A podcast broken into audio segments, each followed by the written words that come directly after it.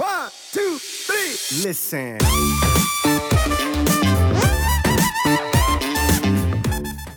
Also A ist natürlich ein, ein Overreaching. Das heißt, du äh, forcierst dein Trainingsvolumen für, ähm, eine, für, die, für die letzte Trainingswoche so, dass du über deinen regenerativen Kapazitäten arbeitest. Du versuchst ähm, ein noch höheres Fitnessniveau abzurufen. Also du versuchst noch mehr Leistung zu bringen als in der Woche davor und nimmst in Kauf, dass es deine regenerativen Kapazitäten ähm, sogar überschreitet mit der ähm, entsprechenden Hypothese, dass wir durch den Deload danach so viel Ermüdung abbauen, ähm, dass wir damit, ja, ich sag mal so, davonkommen.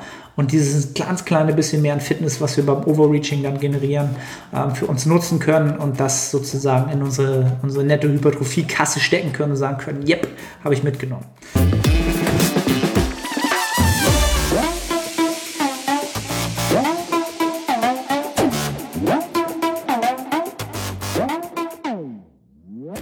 Moin aus Hamburg, willkommen zu The Art of Personal Training. Mein Name ist Arnotte, der Host der Sendung. Ein weiteres QA, quasi back-to-back -back wird das rausgehauen. Das müsste die elfte Episode sein. Das, die letzte Podcast-Episode war ebenfalls ein QA. Alles so ein bisschen dadurch bedingt, dass es für mich morgen in den Urlaub geht und ich entsprechend es äh, ja wieder nicht mehr geschafft habe, attraktive Interviewgäste ähm, ja, noch vorher hier auf, äh, auf den auf den Podcast zu bringen und dementsprechend ähm, gibt es noch ein weiteres QA, aber die werden ja von euch auch immer sehr, sehr, sehr gut angenommen. Ähm, ich bedanke mich jetzt schon mal vorab für die entsprechend guten, guten Fragen, interessanten Fragen. Auch ähm, mittlerweile werden diese auch immer spezifischer, was jetzt Hypertrophie angeht, ähm, etc. Von daher ähm, ja, vielen, vielen Dank im Voraus dafür. Ähm, bedanke mich auch für jeden, der ähm, entsprechend das Ganze bei Instagram teilt oder allgemein ähm, teilen tut. Bin ich enorm dankbar für, für ähm, das Feedback in jeglicher Weise. Und ähm, ja, lass uns, lass uns, lassen wir es, lassen wir es gleich krachen, würde ich sagen.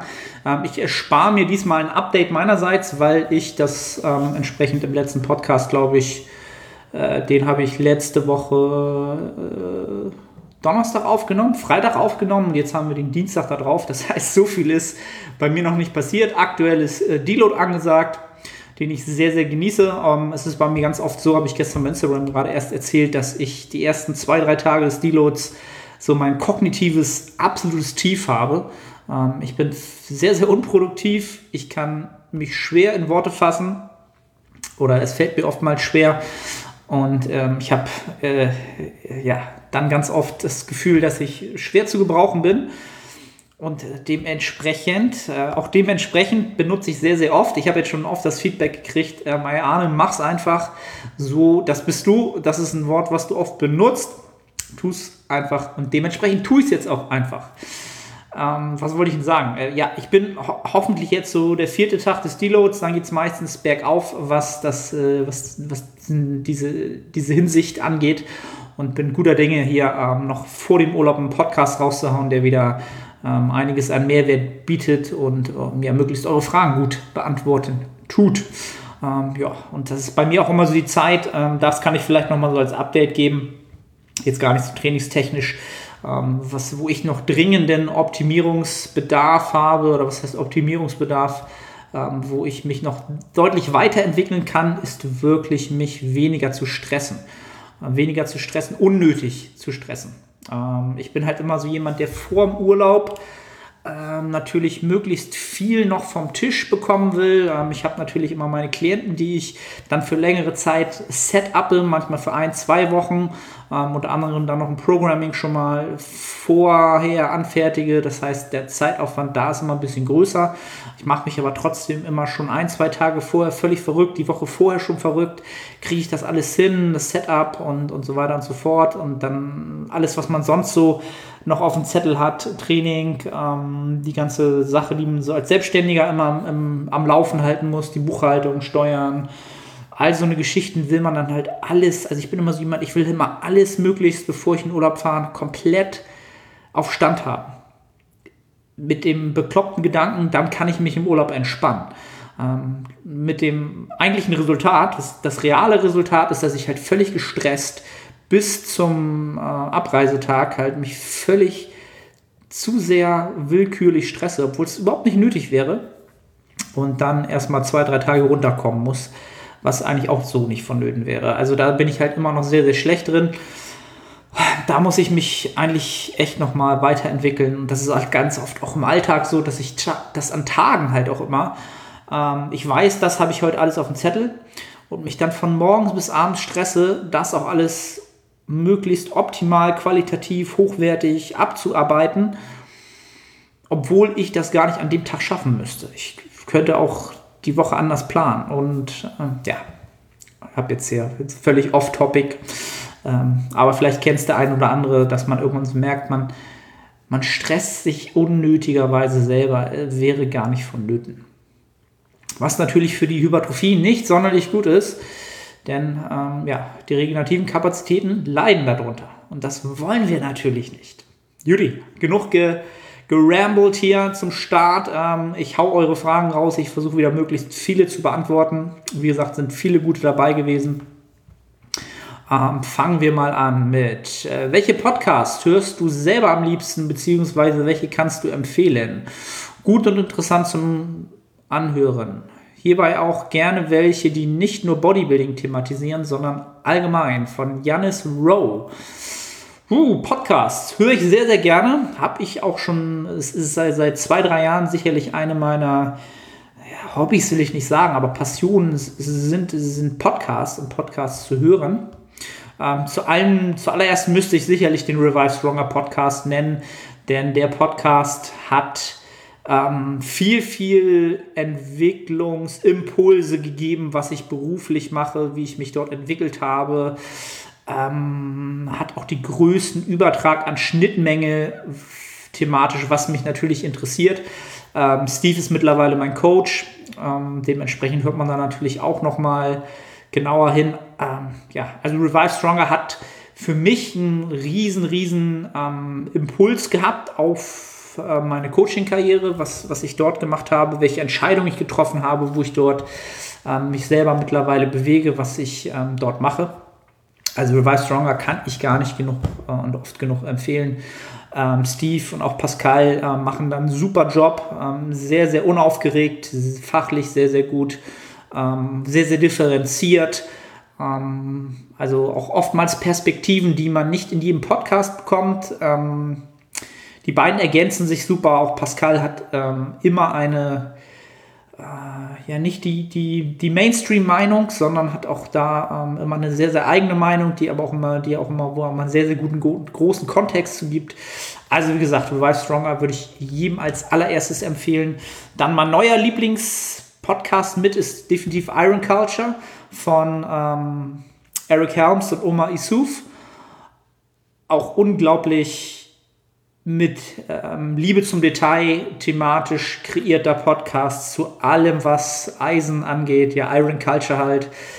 Ähm, höre ich mir sehr, sehr gerne an, weil die beiden sich natürlich sehr, sehr gut ergänzen, ähm, haben einen super Humor ähm, und ergänzen sich in der Hinsicht enorm gut. Es ist enorm unterhaltsam und vom Infocontent halt auch enorm stark.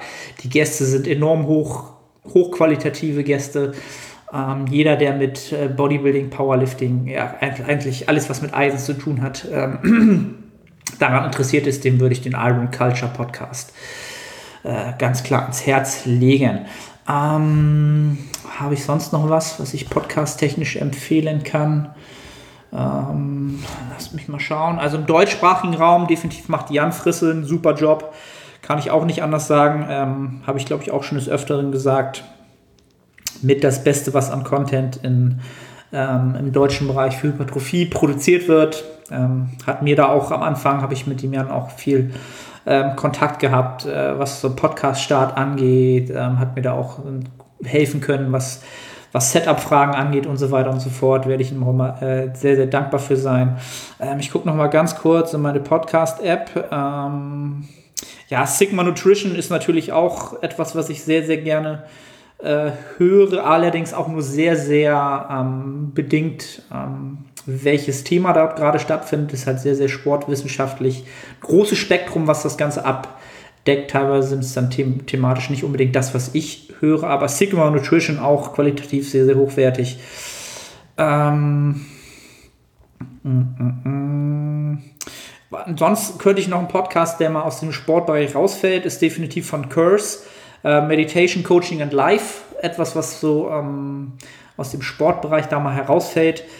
Ganz klar eins der Felder, wo ich in den letzten ein, zwei Jahren deutlich mehr an, an Wissen mir angehäuft habe, an mehr Bewusstsein im wahrsten Sinne des Wortes angehäuft habe.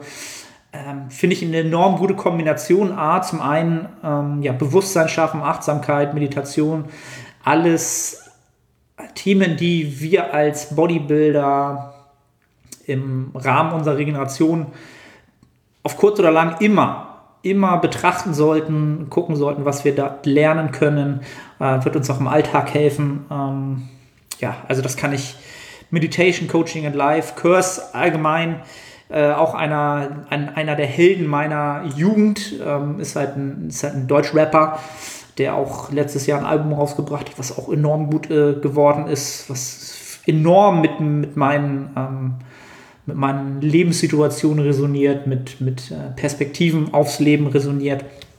Also, den kann ich auch empfehlen. Das mal so eine kleine Podcast-Ab, kleiner Podcast-Abriss. So, was haben wir noch? Ähm, mm, mm, mm, mm.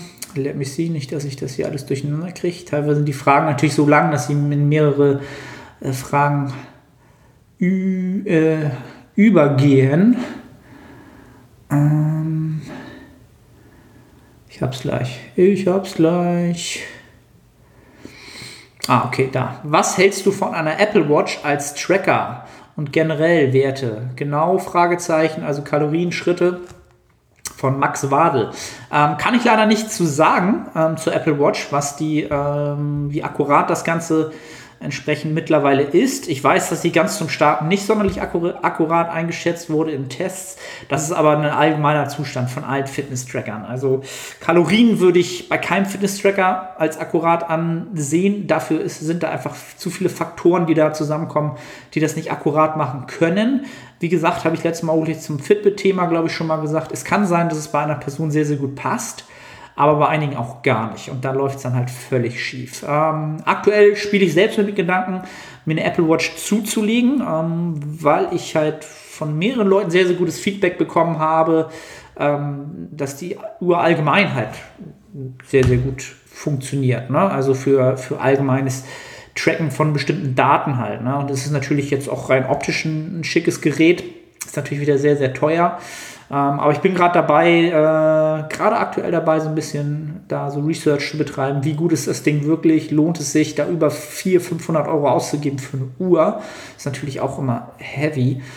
Ähm, von daher ähm, spiele ich gerade mit dem Gedanken, äh, werde aber zeitnah, falls ich da mehr weiß oder das dann tatsächlich auch umsetze, dann gerne nochmal Feedback geben. Aktuell habe ich immer noch die Fitbit Blaze die ist schon drei oder vier Jahre alt, ich weiß es gar nicht. Tapia hatte die schon, ähm, die ist dann an mich weitergegeben worden. Also das Ding, äh, ja, aber ich glaube, so langsam hat es auch sein Zenit überschritten. Ähm, das Messen des Schlafs nachts ist halt ganz oft ausgesetzt, dass da immer Zeitphasen gar nicht gemessen werden, was er sonst nicht hatte. Und ich glaube nicht, dass ich, dass mein, ähm, mein Kadaver dafür verantwortlich ist, weil der einfach zeitlich oder nachts einfach den Dienst quittiert. Das glaube ich halt eher nicht. So, dann, ähm, was hältst, wie hältst du es mit Tracken in einer Erhaltungsphase von Pascal 2103? Ähm, die Frage ist eher, also die Frage ist eigentlich nicht, dass die Frage hört sich für mich eher so an als was hältst du allgemein vom Tracken? Denn ob ich das in einer Erhaltungsphase mache, in einer Diät mache oder in einer Aufbauphase mache, das würde ich eher von meiner allgemeinen Einstellung zu dem Thema Tracken und zu meinem, äh, meiner Perspektive und meinem Ansatz äh, zu diesem Thema halten.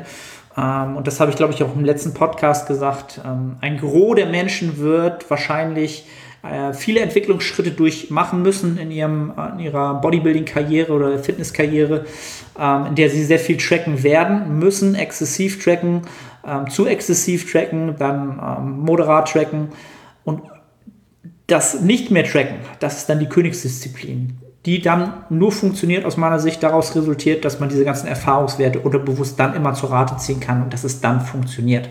Ähm, bezogen auf eine Erhaltungsphase, ähm, da ich ja da am, am ehesten wirklich eine, eine sehr, sehr kleine Range, nämlich eigentlich eine ziemlich genaue Range treffen will von dem, was ich halt ähm, an Kalorien zuführe, entsprechend zu dem, was an Output da ist, ähm, würde ich es da wahrscheinlich sogar am ehesten so halten, dass ich es da tracken würde. Ähm, oder einfach nur Körpergewicht tracken und gucken, ob man äh, mit seinen Essgewohnheiten ähm, das auch so schafft. Ne? Also einfach gucken, ob der Wochendurchschnitt konstant bleibt, der Monatsdurchschnitt konstant bleibt und dann ist man auf der, ähm, ist man sicherlich auf der richtigen, auf der richtigen Spur. Ja? Also allgemein zum, zum Tracken und Körpergewicht. Monatsdurchschnitte sind eigentlich immer das Relevanteste, wenn nicht sogar zwei Monatsdurchschnitte. Also je länger ich in diesem Sport selber tätig bin und je öfter und mehr ich seit Jahren mit Klienten zusammenarbeite, werden diese Zeitfenster immer größer, die ich noch für relevant erahne. Ne? Früher war es mal eine Woche, dann zwei Wochen Durchschnitte, jetzt Monatsdurchschnitte, zwei Monatsdurchschnitte. Also meine Perspektive auf den Sport äh, wird, die Weitsicht wird immer größer. Ne? Also der Zeitraum, der einen relevanten Unterschied ausmachen kann, die sind so viel größer als eine Woche. Das mal so völlig off-topic. Ne? Op-topic. Up-topic. Ist das auch was? Eine neue Begrifflichkeit? Nicht off-topic, up, up-topic. Ähm, dann Pascal hat ebenfalls gefragt, was hältst du davon, in einem Training mehrere Wiederholungsbereiche zu nutzen? Ähm, könnte mir vorstellen, dass das so ein bisschen auf die, auf die Frage abzielt, da ja jetzt ähm, ja, gerade so der Wiederholungsbereich, so alles zwischen 15 und 30, ein bisschen an Traktion gewinnt in unserer kleinen Nische, dass das vielleicht darauf so ein bisschen abzielt. Ähm, also ich würde definitiv, ähm, ich sehe überhaupt gar keinen Grund, verschiedene Wiederholungsbereiche ähm, in einem Training kannst du die wunderbar mischen. Du solltest allerdings aus meiner Sicht so ein bisschen darauf achten, dass du für die entsprechende Muskelpartie dort nicht zu viel Durchmischung drin hast. Ja, also nehmen wir mal beispielhaft du hast jetzt ein Push-Training und hast im Push-Training, ähm, keine Ahnung, machst äh, einen Wiederholungsbereich 5 bis 10 für deine Bench, machst einen Wiederholungsbereich von ähm, 8 bis 12 für deine Flies und dann hast du im späteren des Workouts äh, die Schulter noch mit drin. Ja, also da machst du dann vielleicht, ähm, weiß ich nicht, sogar 20 bis 30 Wiederholungen. Ähm, das kannst du wunderbar machen, da spricht überhaupt nichts gegen. Ich würde aber jetzt nicht, es nicht so machen, dass du deine Bench mit 5 bis 10 machst und deine Flies dann auch von 20 bis 30, weil der Unterschied der Rekrutierung in der Brustmuskulatur dann doch so ein großer Unterschied ist und du ja, dann wirklich von, von, vom Reiz halt eine sehr, sehr große Durchmischung hast, da würde ich halt immer eher so ein bisschen in, in entweder in unteren Range bleiben und dann im späteren der Woche vielleicht noch ein Push-Training machen, wo du dann tatsächlich vielleicht auch, ähm, weiß ich nicht, Kurzhantel-Bench mit drin hast, wo du äh, vielleicht sogar 10 bis 15 Wiederholungen machst und dann vielleicht noch ähm, eben auch wieder eine Fly-Übung oder eine Fly-Maschine wo du da dann vielleicht 20 bis 30 Wiederholungen machst. Und da bist du eher in der Tendenz im oberen Drittel der Hypertrophie-Range von allen von, von 3 bis von 5 bis 30. Ja, also Durchmischung gerne, allerdings dann immer so ein bisschen nach Muskelpartien und dann über die Woche fokussiert. In einem Training würde ich mich nicht zu weit zwischen 5 und 30 auseinander dividieren, weil man dann immer auch wieder ein bisschen mehr in diesen, in diesen anderen Bereich reinkommen muss äh, mit, mit Sätzen. Ähm, Ne? Also maximale Rekrutierung bei, bei den schwereren und dann ähm, ja, das Metabolite Training eher so bei 20 bis 30 sind halt komplett andere Anforderungen. Das wäre so mein Ansatz dabei.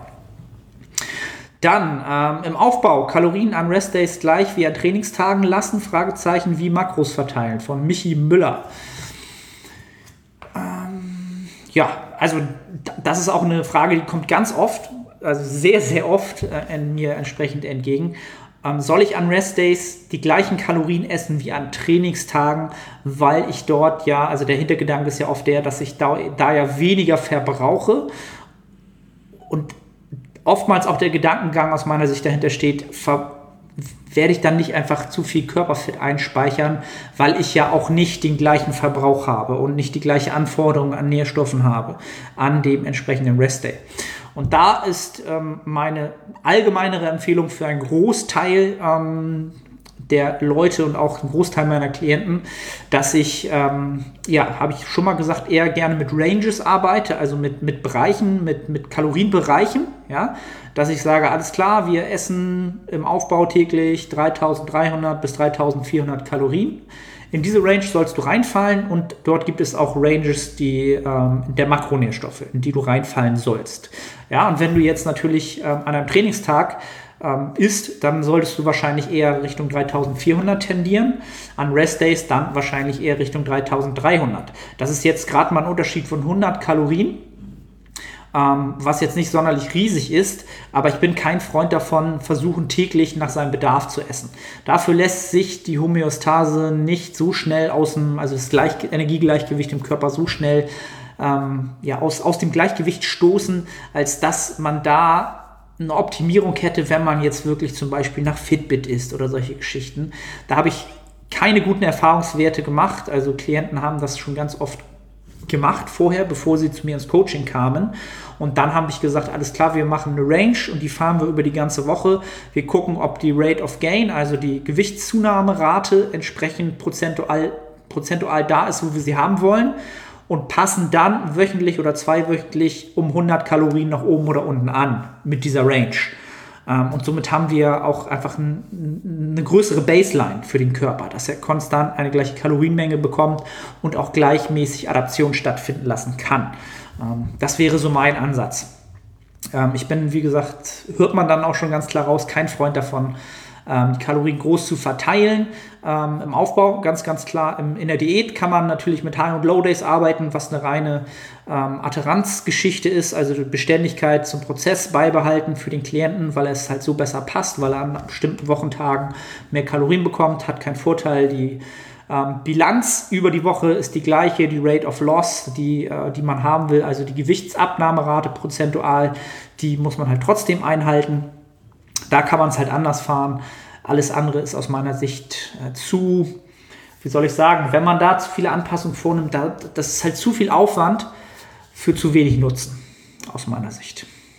Ja, wenn man jetzt kein Pro-Bodybuilder ist. Ähm, nächste Frage. Die hatten wir schon. Fitness Nico natürlich wieder am Start. Bester Mann, immer. In jedem Podcast bisher am Start, habe ich auch jedes Mal gesagt. Freut mich. Ähm, sollte man in der Pubertät höhere Gaining Rates anstreben, zwecks Längenwachstum, Entwicklung? Fragezeichen. Interessante Frage. Ähm, also ich bereite mich ja immer nicht auf den Podcast vor.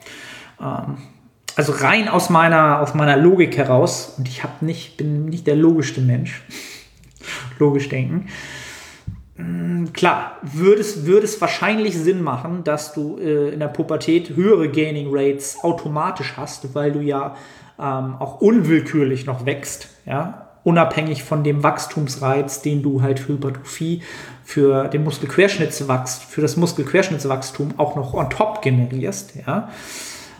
Könnte es natürlich sein, dass du höhere Gaining Rates hast, dass du sie anstrebst willkürlich, das würde ich jetzt nicht machen. Also ich würde mich schon auch ähm, wahrscheinlich eher ähm, im Bereich 1 bis 2 Prozent des Körpergewichts auch monatlich, ähm, da würde ich bleiben, um einfach auch sicher zu gehen, dass man ähm, entsprechend trotzdem nicht zu viel Körperfett dabei einspeichert. Ähm, allerdings Training und Pubertät ist natürlich auch nochmal ein Sonderszenario. Ähm, mit dieser Klientel habe ich auch wenig Erfahrung. Also habe natürlich keine Klienten, die noch in der Pubertät sind was wir mittlerweile wissen, dass nichts gegen Krafttraining in der Pubertät steht. Ja, völlig im Gegenteil. Dieses, äh, diesen Mythos, den, könnten, konnte, den konnte man mittlerweile ähm, ähm, ähm, äh, auch wissenschaftlich ausräumen. Also da muss keine Angst vor haben. Das soweit dazu. Ähm, was haben wir noch? Muskelaufbau, Trainingsplan in der Diät übernehmen? Fragezeichen. Irgendetwas ändern außer Defizit beziehungsweise Training in Diät genauso wie im Aufbau Fragezeichen von E. Eisold 02. Also was das Training ähm, im Übergang zur, ähm, vom, vom Aufbau zur Diät angeht, bin ich ein ganz klarer Freund dessen, dass ich möglichst viel Konstanz walten lassen würde. Das heißt, wie viele Übungen lasse ich drin, die ich auch äh, im Aufbau genutzt habe, gerade am Anfang. Ähm, einfach weil ich neuronal dort sehr, sehr effizient bin und die Gefahr ähm, zu laufen, dass ich neuronal halt erstmal eine neue Übung lernen muss, weil ich gleich zum Switch in die Diät Übung austausche, ist für mich kein sonderlich äh, positives oder kein ähm, erfolgsträchtiges ähm, Unterfangen. Nee, wie nennt man das denn? Eine Maßnahme. ja. Also, solange man die neuronale Effizienz maximal hoch hat, das ist halt das Beste, was man tun kann, um halt die entsprechenden Kraftwerte zu halten.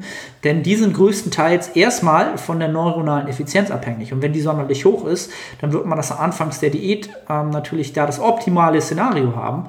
Und ja, deswegen würde ich da nicht viel ändern.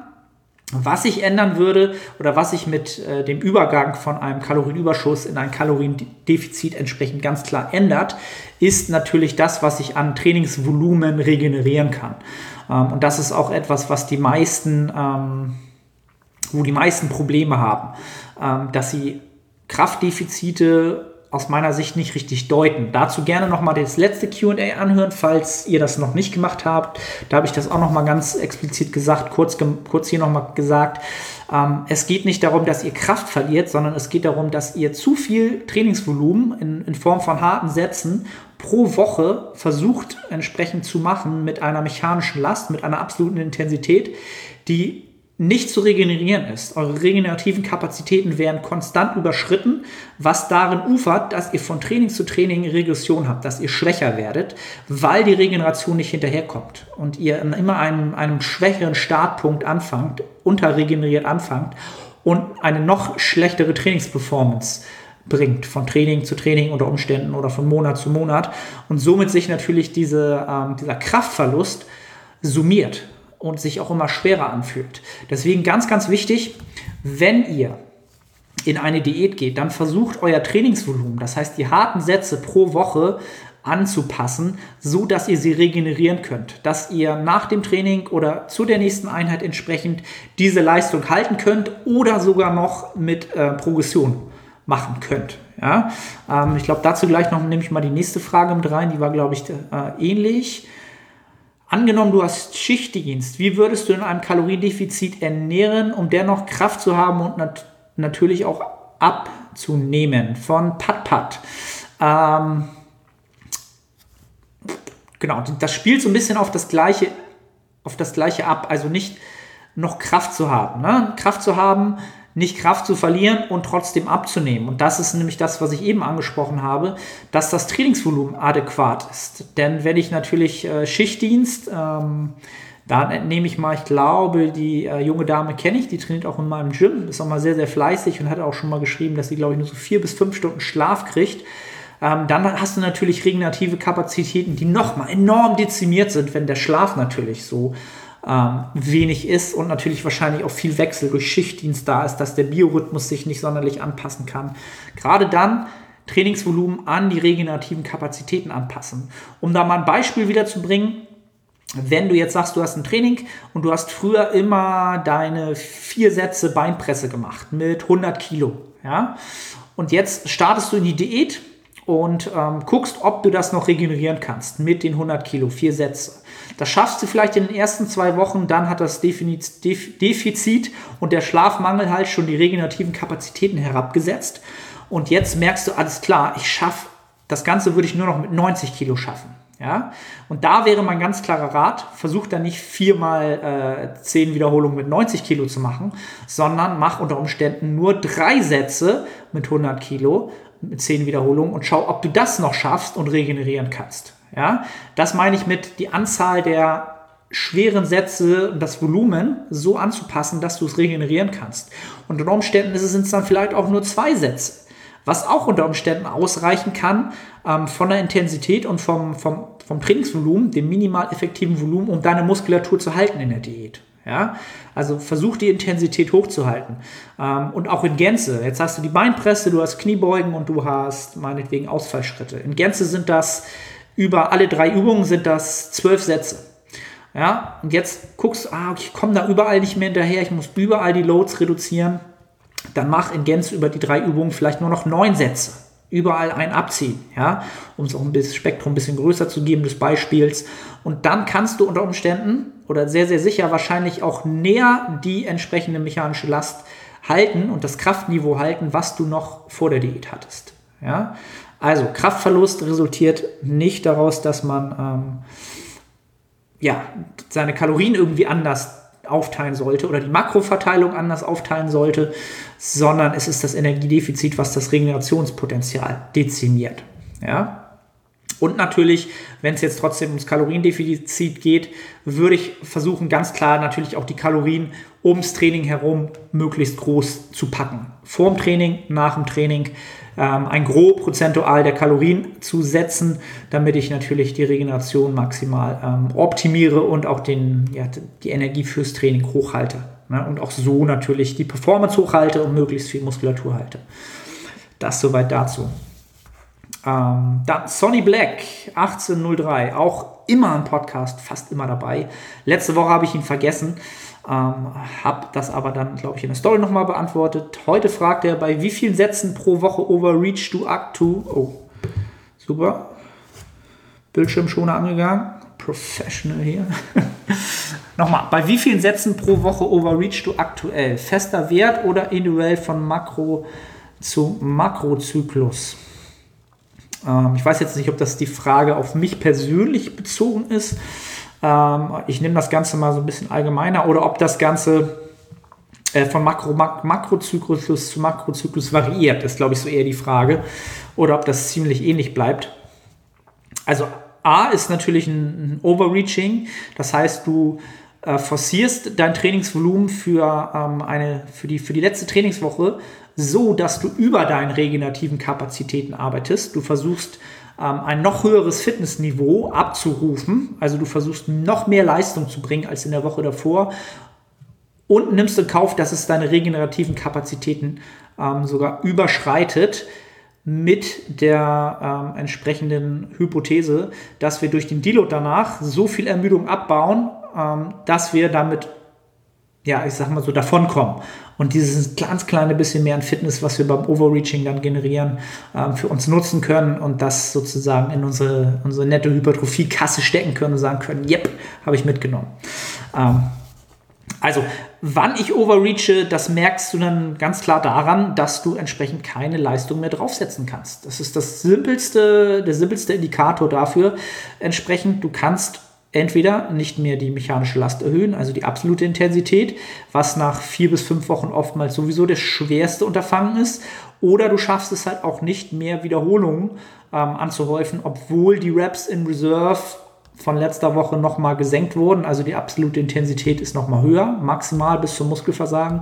Und trotzdem schaffst du es nicht, ähm, entsprechend nochmal eine Wiederholung draufzusetzen. Dann weißt du ganz klar, du hast über deine Kapazitäten ähm, gehaushaltet, aber das kannst du dir natürlich ähm, aufschreiben und dann weißt du natürlich alles klar für den nächsten Mesozyklus. So plane ich halt besser meinen Mesozyklus in Form von vom dynamischen Volumen halt. Ne?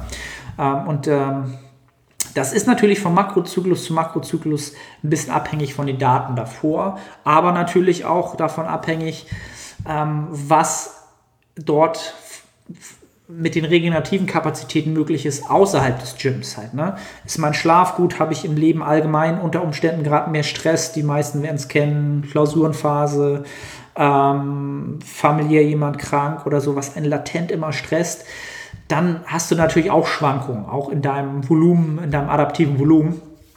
Deswegen bleibt das von Makro, Mesozyklus zu Mesozyklus und auch von Makrozyklus zu Makrozyklus wird sich das nochmal ändern. Also ich habe das gerade mit zwei, drei Klienten ähm, die Erfahrung gemacht, mit denen ich jetzt, glaube ich, acht Mesozyklen, also ein ganzes Jahr zusammenarbeite, jetzt teilweise schon länger, dass ähm, diese sich in ihrer Trainingskarriere entwickelt haben und sich das Fenster, das adaptive Fenster sogar vergrößert hat in diesem Jahr. Also sie können profitieren von weniger Volumen und können auch noch mehr Volumen regenerieren, weil wir aber auch in dem Jahr natürlich ganz klar ähm, Optimierung vorgenommen haben, was die regenerativen Kapazitäten angeht. Schlaf wurde forciert, da wurde deutlich dran gearbeitet. Ähm, auch Mealtiming teilweise ist da auch ein Faktor, was dann auch wieder so eine Kleinjustierung ist, die auf kurz oder lang aber auch einen Unterschied ausmacht. Ähm, ja, Post, Workout Nutrition, Intra-Workout Nutrition, Pre-Workout Nutrition, all so eine Sachen, die sehr, sehr, in, sehr, sehr unwichtig sind im kleinen Detail, aber in, großer Gänze, wenn man da viel optimiert, natürlich auch nochmal was ausmachen können. Und dadurch kann sich natürlich das äh, adaptive Volumen auch nochmal deutlich verändern. Ne, bei Athleten, die natürlich irgendwann sehr, sehr sehr, sehr viel stärker werden. Bei denen kann es sein, dass das Volumenfenster auch wieder kleiner wird. Dadurch, dass sie natürlich so viel Ermüdung anhäufen. Natürlich auch einen hohen äh, ja, Fitness, Fitnessreiz pro Satz haben.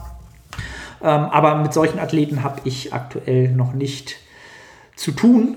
Ähm, dafür muss man aus meiner Sicht meistens aber auch schon 10, 15 Jahre trainieren, damit das äh, wieder in die Gegenrichtung geht. Ich hoffe, ich konnte so ein bisschen die Frage beantworten, äh, worauf das hinauslaufen sollte. Dann Tipps zum Wasseranteil im Körper reduzieren von Juli 2709. Mein bester Tipp für den Wasseranteil, lass es sein. Tu es bitte nicht. Versuch nicht, den, ähm, den, den Wasserhaushalt deines Körpers von außen zu manipulieren. Dafür ist das Ganze, es lohnt sich einfach nicht und du kannst es auch nicht so manipulieren, dass es überhaupt irgendeine nachhaltige Wirkung hätte. Ähm, das Ganze, ich weiß auch nicht, wo dieses Thema mal herkommt. Ich höre das auch immer wieder öfter. Ich muss wahrscheinlich da jetzt so den Influencern so den schwarzen Peter zuschieben. Ähm, Wasser ziehen und äh, ich habe so viel Wasser gezogen und so weiter und so fort. Das ist natürlich gerade bei den Frauen immer so ein Thema, weil es durch den Zyklus natürlich auch dort viel Fluktuation ist und es sich auch so anfühlt, ne? dass man sich mal wie so ein Wasserbüffel fühlt. Du kannst es nicht ändern. Das ist Teil des Zyklus. Das ist etwas, was du auf kurz oder lang verstehen musst. Also gerne nochmal die äh, Folge mit dem, äh, mit dem Frank Holger Acker ähm, sich zu Gemüte ziehen. Ähm, Podcast-Folge, wo wir auch da nochmal drüber sprechen. Es ist etwas, was bei euch Frauen ähm, unumgänglich wird und je eher man das verstanden hat und akzeptiert hat und damit lebt und das, das ähm, vorher auch schon weiß, es wird jetzt so kommen, dann akzeptiert man das und weiß, dass es auch wieder weggehen wird. Das ist Teil eines bestimmten ja, Zyklus im Körper. Also versuch nicht deinen Wasseranteil zu reduzieren. Ähm, und wenn dir jemand sagt, das kann man machen und das kann man so machen, lauf bitte weg lauf, wirklich, lauf bitte weg. Also dieses Thema Wasseranteil im Körper manipulieren ist höchstens was wirklich fürs Wettkampf Bodybuilding. Und selbst da sehe ich da wenig, wenig, wenig, ganz so gut wie gar keine ähm, Einsatz oder große Relevanz drin. Das soweit dazu. ähm, dann, was sind deine Lieblingsübungen für definierte Schultern von Katharina, soll das glaube ich heißen, K4, TH4, Arina. Ähm, Lieblingsübung für definierte Schultern. Ganz klar, Seitheben. Äh, Side Laterals, auch im Englischen genannt, sind aus meiner Sicht für ähm, eine, eine ausladende, gut aussehende Schulter die, die Nummer 1 Wahl. Ja, also den seitlichen Kopf am ehesten aufzutrainieren. Das wird jetzt rein kosmetisch von der Physik am meisten Wirkung haben. Ähm, ganz, ganz klar. Ähm, und meine Präferenz äh, hat halt wieder relativ wenig Übertrag für alle anderen, weil ähm, das für jeden wieder ein bisschen unterschiedlich ist, ne? Biomechanik etc. Ich sage es ja immer wieder, es ist und bleibt individuell. Ähm, ich mache auch sehr, sehr gerne Upright Rows. Ähm, aus meiner Sicht auch eine Übung, die ähm, nicht, also nicht, nicht fairer, fairerweise nicht fair mit einem schlechten Ruf versehen ist. Ganz einfach aus dem Grund, weil die meisten nicht wissen, wie sie sie ausführen und wie sie entsprechend ihren Schultergürtel stabilisieren, mit ihren Schulterblättern positionieren, um diese sicher auszuführen. Also ich mache sehr, sehr gerne Upright Rows, weil das mit meinen langen Armen und meiner Biomechanik sehr, sehr gut funktioniert. Seitdem ähm, ist durch meinen langen Arm konventionell, wie es die meisten machen würden, auch nicht so sinnvoll, weil ich natürlich sehr, sehr viel Zeit hoch und runter habe. Das heißt, nach sechs Wiederholungen habe ich schon sau viel Zeit konzentrisch, exzentrisch äh, dort Spannung aufgebracht, als es jemand mit viel, viel kürzeren Armen machen würde. Ähm, deswegen habe ich auch eine sehr, sehr eigene Art des Seithebens. Das ist fast schon eine, eine Art Frontheben. jeder, der mich mal im Gym gesehen hat, der wird wissen, was ich meine. Aber ich kriege dadurch den seitlichen Schulterkopf enorm gut isoliert. Also Seitheben ist auch etwas, was ich im Personal Training ähm, sehr, sehr gerne mache, was aber auch immer sehr, sehr individuell angepasst wird. Und, und ähm, wenn es dann Klick macht, na, also die ein oder anderen Klienten, die jetzt zuhören, die, mit denen ich schon mal ähm, auch außerhalb ähm, des, des, des Online-Coachings, mit denen wir schon mal im Gym waren, die werden wissen, wissen was ich meine, wenn es Klick macht und es einfach bam, oh, ich spüre den Muskel. Und dann, das ist, das ist die Macht, das ist, weil ab dann jede Wiederholung so viel effektiver ist. Für den Rest deiner Trainingskarriere. Also, das mal so völlig nebenbei. Ähm, dann äh, nehmen Frauen im Aufbau mehr an Fett zu im Vergleich zu Männern. Von Sarah Maria. Ähm, Frauen mehr Fett zu als Männer im Vergleich. Nicht, dass ich wüsste. Da gäbe es für mich jetzt keinen rationalen Grund, warum das so sein sollte. Nee. Also Kalorienüberschuss, entsprechend ist ein Kalorienüberschuss und die Menge entscheidet darüber, wie viel Körperfett wir jetzt einspeichern. Ähm, was marginal da vielleicht einen ein Einfluss drauf haben könnte, ist wieder der weibliche Zyklus, wo ich aber auch glaube, dass sich das auf kurz oder lang, auf lange Sicht, ähm, wenn man jetzt mal einen Monat rausnimmt, sondern sechs Monate anhäuft, sich das auch wieder amortisiert. Also da würde ich jetzt mir auch nicht, auch nicht keine Gedanken drum machen, weil äh, Sarah, du bist eine Frau, das ist gut so und ähm, du musst eben mit den Begebenheiten arbeiten, die dir gegeben sind. Also mach dir da, mach dir um das Thema am besten gar keinen Kopf, sondern äh, geh ins Training, optimier dein Training, trainiere beständig, konstant ähm, und dann machst du schon super viel, super viel richtig. Ähm, das soweit dazu. So, was haben wir noch? Äh, Niklas, Niklas B216, auch äh, treuer Instagram-Follower, stellt auch mal sehr, sehr interessante Fragen, mal auch fernab des Podcasts. Äh, keine Frage, sagt er. Bester Mann. Sprachgebrauch ist exzellent, hervorragender Content. Niklas, vielen, vielen Dank. Äh, aus deinem Mund freut mich das natürlich enorm zu hören. Der Mann ist selbst sehr, sehr ambitioniert, kompetent und äh, mittlerweile weiß ich auch, dass er ein absolutes äh, Arbeitstier ist, auch außerhalb des Gyms. Ähm, bin gespannt, was der im Leben noch erreichen wird. Äh, und macht keinen großen Tamtam -Tam drum. Auch selten heutzutage. Dann ähm, Flocky, Flocky F23, Binge Eating. Was kann man tun? Ähm, eins meiner mittlerweile nicht mehr so gern gehörten Themen. Ähm, Binge Eating, was kann man tun? Also äh, am ehesten würde ich mich halt, was du am ehesten tun solltest, ist die Wurzel dieses Problems zu suchen. Warum gibt es diese Fressattacken? Wann, in welchen Situationen entstehen sie und aus welcher emotionalen Situation entstehen diese vielleicht? Und ähm, was hast du sonst für Umstände, Lebensumstände, Stress, Kaloriendefizite, wie lange schon, äh, in welcher Ratio, in Relation zum, zum Zeitraum? all das würde ich mich, würde ich mir einfach mal einen Zettel nehmen, das Ganze aufschreiben. Also ist, was ich als erstes immer die meisten rate, ist einfach, nimm dir einen Zettel, schau auf die letzten drei Jahre zurück und sei ehrlich zu dir selber und schreib mal auf, für wie viel Zeit du in einem Kaloriendefizit verbracht hast in diesen drei Jahren und wie viel Zeit hast du äh, in einem Kalorienüberschuss verbracht oder in einem, äh, in einer, in einem Erhaltungskalorienzustand. Sei da wirklich ehrlich zu dir selber mal dir das auf, schreib das auf, schaust dir an und guck, ob du das so möchtest. Denn ähm, das Ziel sollte es ja sein, dass du, oder was die meisten hier haben, ist es halt mehr Muskulatur aufzubauen, bei entsprechend irgendwann dann relativ niedrigen KFA und nackt einfach geil auszusehen. Fertig aus. Das ist am Ende des Tages immer das Ziel von 99,9 Prozent aller meiner Personal Training Klienten, Online Coaching Klienten und 99 Prozent der Zuhörer hier. Nackt gut aussehen, straight up, Ziel, fertig aus. Und überleg dir, ob du durch, dadurch irgendwann nackt sexy aussiehst, ob da auch Muskeln dazukommen.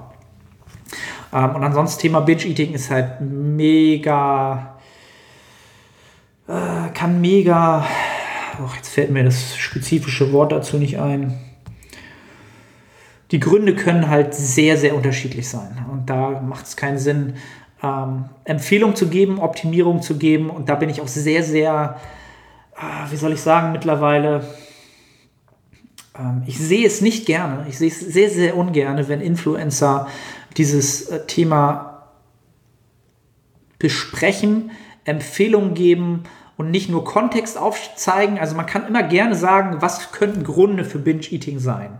Ähm, aber zu sagen, mach dann dies und jenes, generalisiert als absolute Aussage ist Gift, ist absolutes Gift, weil ähm, es kann halt so viele Gründe haben und eine generalisierte Aussage ist da einfach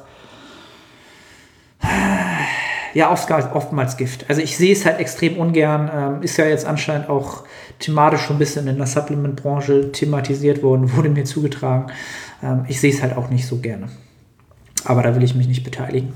Ähm, allgemein in der ganzen Scenery möchte ich mich wenig beteiligen. Aber das mal außen vor. So, was haben wir noch? Patrick B. 95. Upper Body fokussieren und weiß nicht welcher Split. Oka Uka oder Push Pull. Ich glaube, der Patrick hatte auch im letzten Podcast schon eine ähnliche Frage gestellt. Also du willst den Oberkörper fokussieren, weißt aber nicht in welchem Split. Ähm, also was ich empfehlen würde, ist folgendes. Ich würde einfach mehr Oberkörperübungen von der Frequenz auch mit den Unterkörpereinheiten mit einbauen. Ja, es gibt halt Muskelpartien, die sehr, sehr gut von den regenerativen Kapazitäten viel, viel öfter pro Woche ähm, entsprechend frequent trainiert werden können, ähm, wie die Schultern, der Bizeps, die Waden. Ähm, ja, gerade Schultern sind so eine, so eine Muskelpartie, bei der ich enorm gute Erfolge damit habe bei Klienten, wenn sie die halt drei, wenn nicht sogar viermal die Woche trainieren.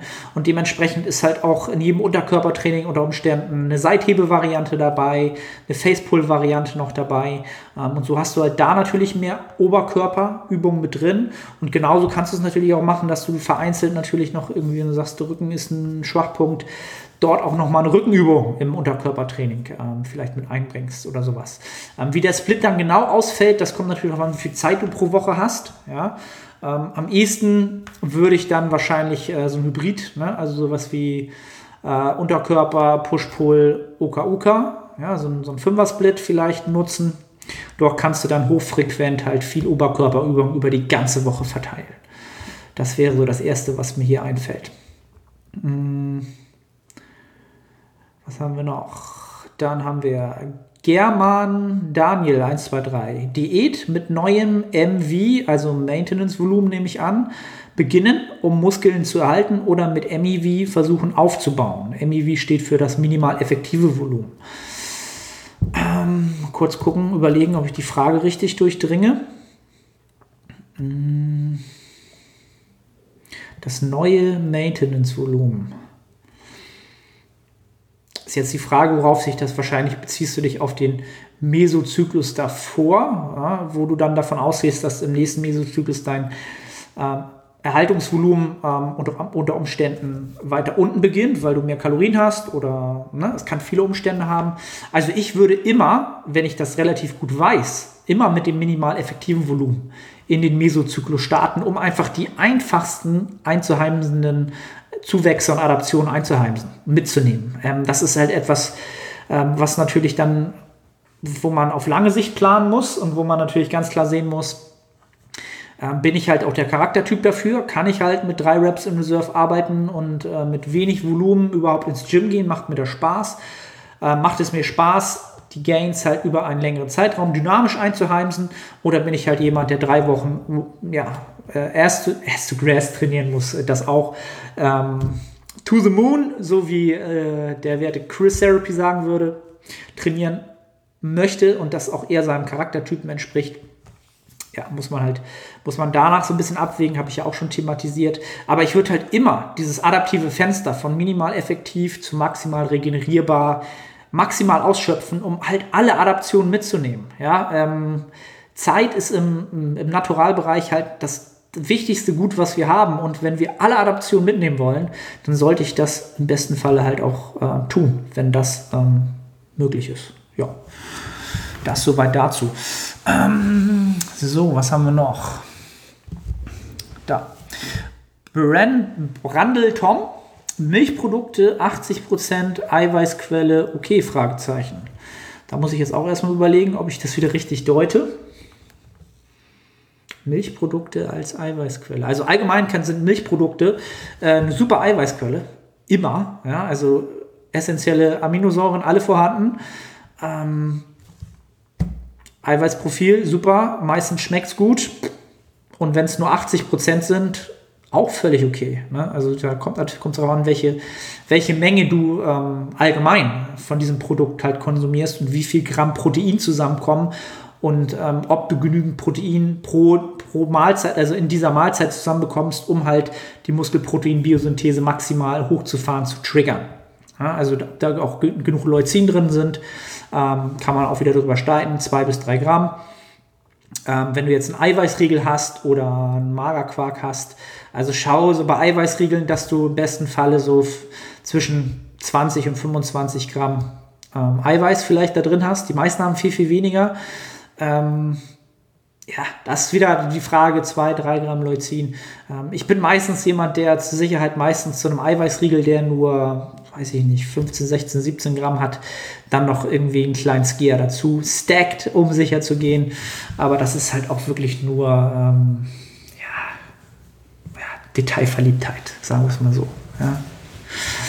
So, haben wir sonst noch was vergessen? Mm Ja, bestens vorbereitet wieder der Mann.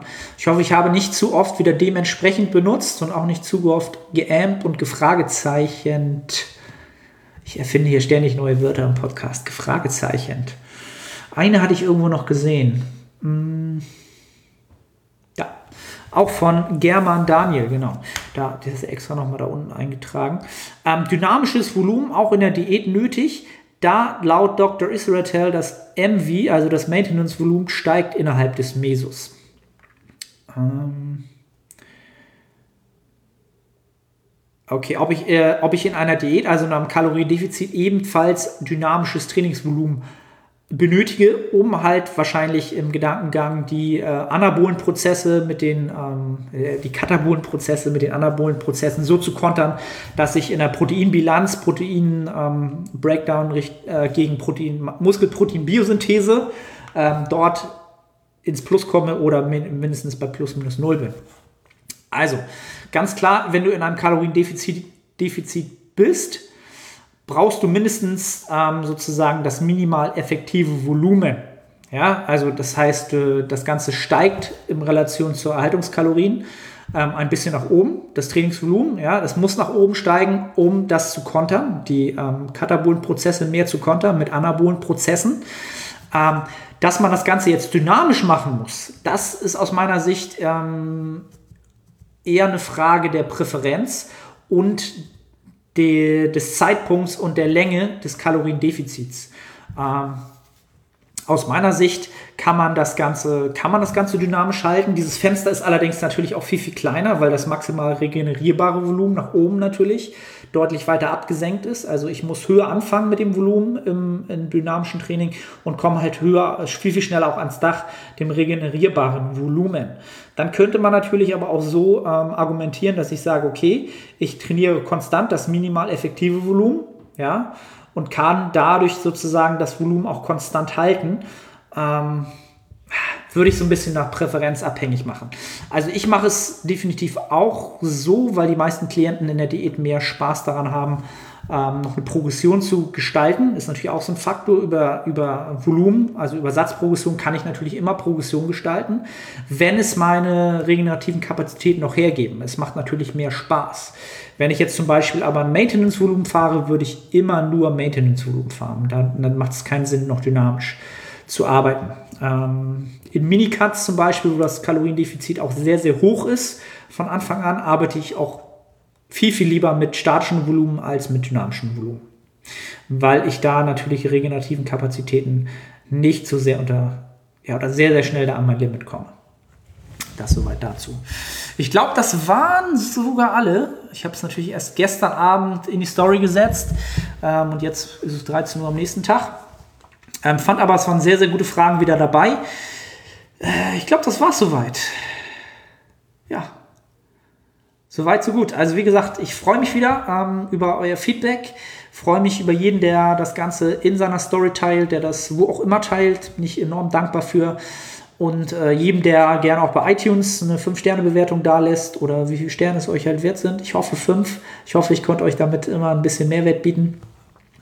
Ähm, auch für alle, die es bei Spotify hören, ich habe es ja letztes Mal in der Story ähm, gerade gesagt äh, oder gerade mal eine, eine, Umfrage gemacht die letzten Tage. Ein Großteil von euch hört sogar bei Spotify. Ich weiß gar nicht, ähm, ob man das da abonnieren kann. Also abonniert es gerne bei Spotify. Ich glaube, man kann das ja als Playliste speichern oder so. Ähm, schaut mal nach, was man da machen kann, damit man das speichert. Dann gewinnt das sicherlich auch an Relevanz bei Spotify. Hilft dem Podcast halt ähm, entsprechend äh, zu wachsen. Das tut er zum Glück. Und ähm, dafür seid ihr auch mitverantwortlich. Ähm, ja, wie gesagt, überall gerne taggen, ähm, markieren, Feedback geben, freue ich mich enorm.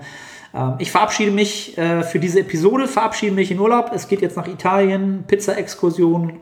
Ich bin nur zum Pizzaessen da, bisschen vielleicht auch Venedig und den Gardasee angucken. Ähm, werde dort auch noch einen Klienten, einen Online-Klienten treffen, ähm, der in Tirol wohnt. Da freue ich mich auch drauf. Ähm, wird natürlich eine äh, wahrscheinlich eher eine aktive Regenerationswoche. Das heißt, ich werde den Deload ein bisschen ausweiten. Ist jetzt nicht optimal von der Planung, aber ließ sich nicht anders machen in diesem Mesozyklus. Noch eine Woche akkumulieren hätte sich auch nicht gelohnt. Ähm, das heißt, ich werde mal sicherlich weniger trainieren. Ähm, freue mich auf die Trainings mit dem, mit dem Florian, dem Klienten. Ähm, schöne Grüße schon mal an den. Der Podcast kommt wahrscheinlich erst raus, nachdem wir uns schon getroffen haben, aber trotzdem ja, mir bleibt nichts anderes zu sagen als Ciao, ciao aus Hamburg. Vielen Dank für den Support und äh, wir schnacken in der Woche drauf. Bis dann.